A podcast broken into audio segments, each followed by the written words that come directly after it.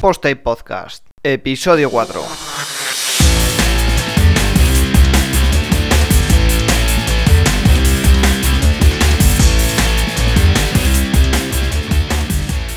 Pues hola a todos y bienvenidos a este cuarto episodio de Post Podcast, episodio que llega con retraso, estamos a jueves, debería haber salido el, el, martes, pero tengo mis razones. Tengo un filtro en el software que uso para editar los podcasts que si a mí no me gusta pues no se publica. Cosas que pasan prefiero no publicar un capítulo que me ha quedado flojo o que no cumple con lo que yo considero que va con este podcast a publicar algo con lo que no me siento identificado o no me apetece publicar. Espero que lo entiendas como oyente y espero que este episodio cumpla con tus expectativas y la espera haya valido la pena. En esta ocasión voy a tratar un tema un poco delicado. Bajo mi punto de vista quiero dejarlo bien claro antes de empezar porque es bueno, es un tema que, puede causar controversia y, y, en el que prefiero dar mi opinión a imponer una información que es completamente subjetiva, ¿no? Y es que voy a hablar de los perfiles profesionales en el diseño y desarrollo web y especialmente en WordPress. Esto, pues a gusto personal y a,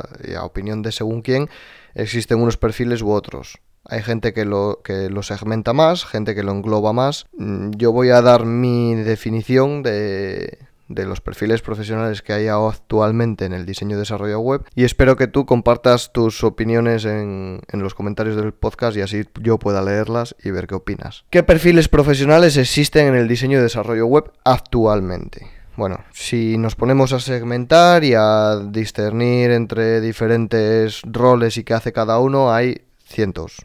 No es el caso. Yo voy a hacer cuatro perfiles que para mí son los, los importantes, los primordiales, y luego, lógicamente, dentro de cada uno, pues puedes dividirlo en, muchísimos más, ¿no? Para mí, los cuatro perfiles profesionales que después vamos a explicar detalladamente serían diseñador gráfico por un lado, diseñador web por otro, maquetador web y desarrollador web. Luego, lógicamente, hay otros perfiles que no están englobados aquí, que también hablaré sobre ellos. El diseñador gráfico es el que se dedica a toma de decisiones a nivel de, experiencia de usuario, de, logotipos, colores, formas de cómo aplicar la marca en la web, etcétera, etcétera, etcétera. Digamos que sus herramientas básicas son Photoshop, Illustrator y en el caso de los maqueros actualmente Sketch. Hace prototipados y conceptualiza el diseño de la página web. Ese diseño pasa al diseñador web, que podría también englobar al diseñador gráfico como tal, pero además va un paso más allá y es que se encarga, digamos, de maquetar el sitio web. Y aquí sale el tercer grupo, el maquetador web. Como veis, hay un grupo intermedio que engloba al primero y al tercero. A mí esto me gusta diferenciarlo porque ese perfil existe. No solo es que haya diseñadores gráficos puros y maquetadores web puros, que los hay, es que también existe un grupo intermedio que hace ambas funciones, con lo cual está bien nombrarlo. Y es que el diseñador web se encarga tanto de diseñar la web, conceptualizarla y diseñarla, como maquetarla. Una vez que el diseño existe, el maquetador web se encarga de maquetarlo. Maquetarlo es el proceso de convertir algo gráfico en algo funcional, algo que los navegadores pueden interpretar. HTML, CSS y JavaScript suelen ser los lenguajes que más se utilizan para este propósito. Las herramientas, pues las herramientas son las típicas. Sketch para poder exportar imágenes en el caso del que el diseñador no lo haga o, haya que retocar alguna cosilla por parte del maquetador Photoshop también para retoque de imágenes y las herramientas que más se utilizan eh, para maquetar, Sublime Text o cualquier editor de, código. Lo siento la gente de Atom, yo soy de Sublime Text, así que lo voy a mencionar mucho. Un servidor local para, producir y generalmente un control de versiones o otras herramientas para integrar ese, trabajo en equipo. Por otro lado están los, los desarrolladores web. A mí a nivel de, desarrollo web me gusta diferenciar dos perfiles, el de front y el de backend.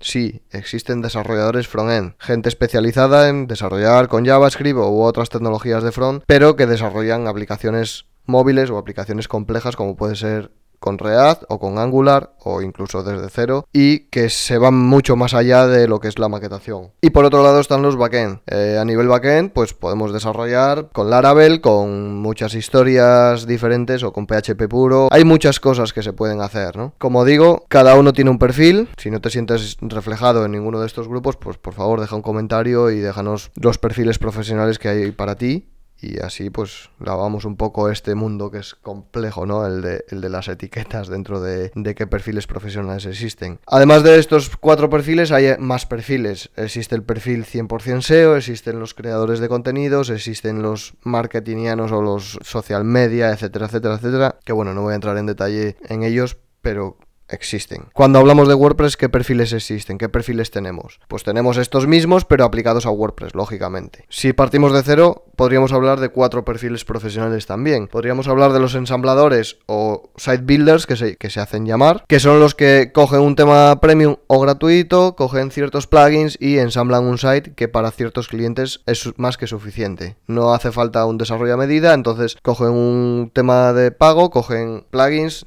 de pago gratuitos y ensamblan un sitio que es 100% funcional para el propósito de ese cliente concreto. Si vamos un paso más allá, existen los diseñadores y desarrolladores de temas. Hacen temas desde cero. Pasan de los temas de pago o gratuitos y los construyen, diseñan y desarrollan desde cero. HTML, CSS, integran con la API de WordPress, etcétera, etcétera, etcétera. También están los desarrolladores de plugins, que serían los backends, entre comillas, de WordPress. Hacen plugins a medida y hacen plugins que automatizan tareas o incluso preparan el backend para que un diseñador de temas o desarrollador de temas pueda hacer uso de, la API de WordPress al 100%. Por ejemplo, preparan custom post types, preparan metaboxes, preparan custom fields, preparan tareas que autogestionan estos custom fields. Bueno, hay muchas tareas que un backend WordPress puede hacer. Muchos de los backend WordPress que yo conozco están metidos en el desarrollo de plugins de, pago. Aprovechan la funcionalidad de WordPress para eh, ofrecer un servicio, por ejemplo, de booking o de autopublicación o de reservas de casas rurales, de hoteles, etcétera, etcétera, etcétera. Digamos que desarrollan módulos para WordPress que permiten ampliar la funcionalidad de WordPress aún más de lo que trae por defecto. Y dicho esto, ¿qué cosas podemos mencionar, pues que por desgracia en nuestro sector, en el diseño y desarrollo web, existe lo que yo llamo el síndrome de Juan Palomo. Y es que hay muchos diseñadores que quieren hacer todo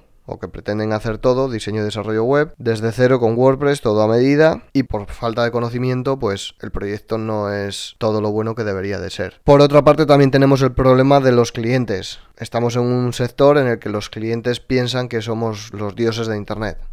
Somos los que creamos Internet y sabemos hacer todo en Internet, desde diseñar, maquetar, integrar con WordPress, desarrollar a medida, y eso no es así.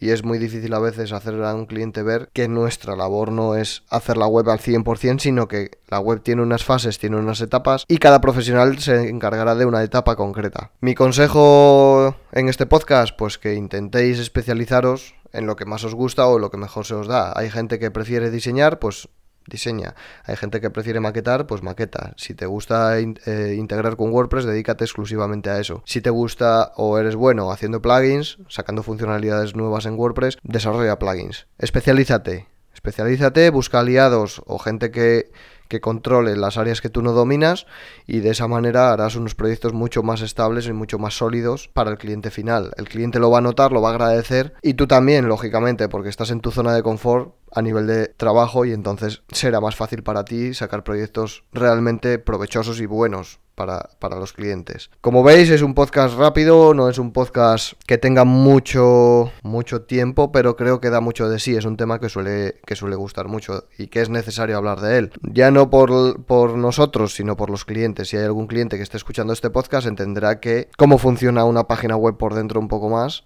y qué perfiles están detrás de un, de un, desarrollo a medida. Y lógicamente la repercusión que esto tiene a la hora de, de un presupuesto o a la hora de un, el timing de un proyecto. Como digo, espero vuestros comentarios abajo en la descripción, en el, en el blog, dariobf.com barra podcast. Y nada, si te ha gustado, como siempre, compártelo por Twitter, por Facebook, por email, por donde quieras, pero compártelo con tus amigos. Y nada, nos vemos el próximo martes. Un saludo.